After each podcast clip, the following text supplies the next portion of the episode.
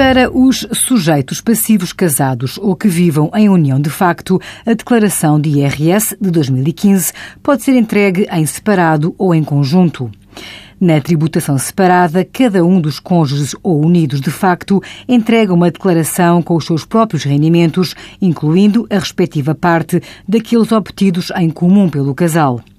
Devem ainda incluir 50% dos rendimentos obtidos pelos dependentes que integram o agregado familiar.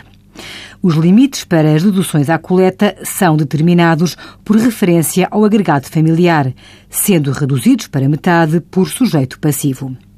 Na tributação conjunta, ambos os cônjuges, ou unidos de facto, apresentam uma única declaração que deve incluir todos os rendimentos oferidos pelos membros do agregado familiar. Neste caso, as deduções à coleta são determinadas com referência ao agregado familiar, aplicando-se os limites globais previstos.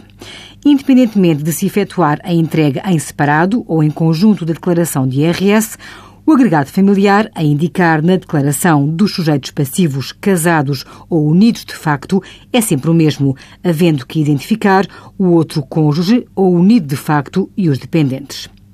Envie as suas dúvidas para conselhofiscal.tsf.occ.pt.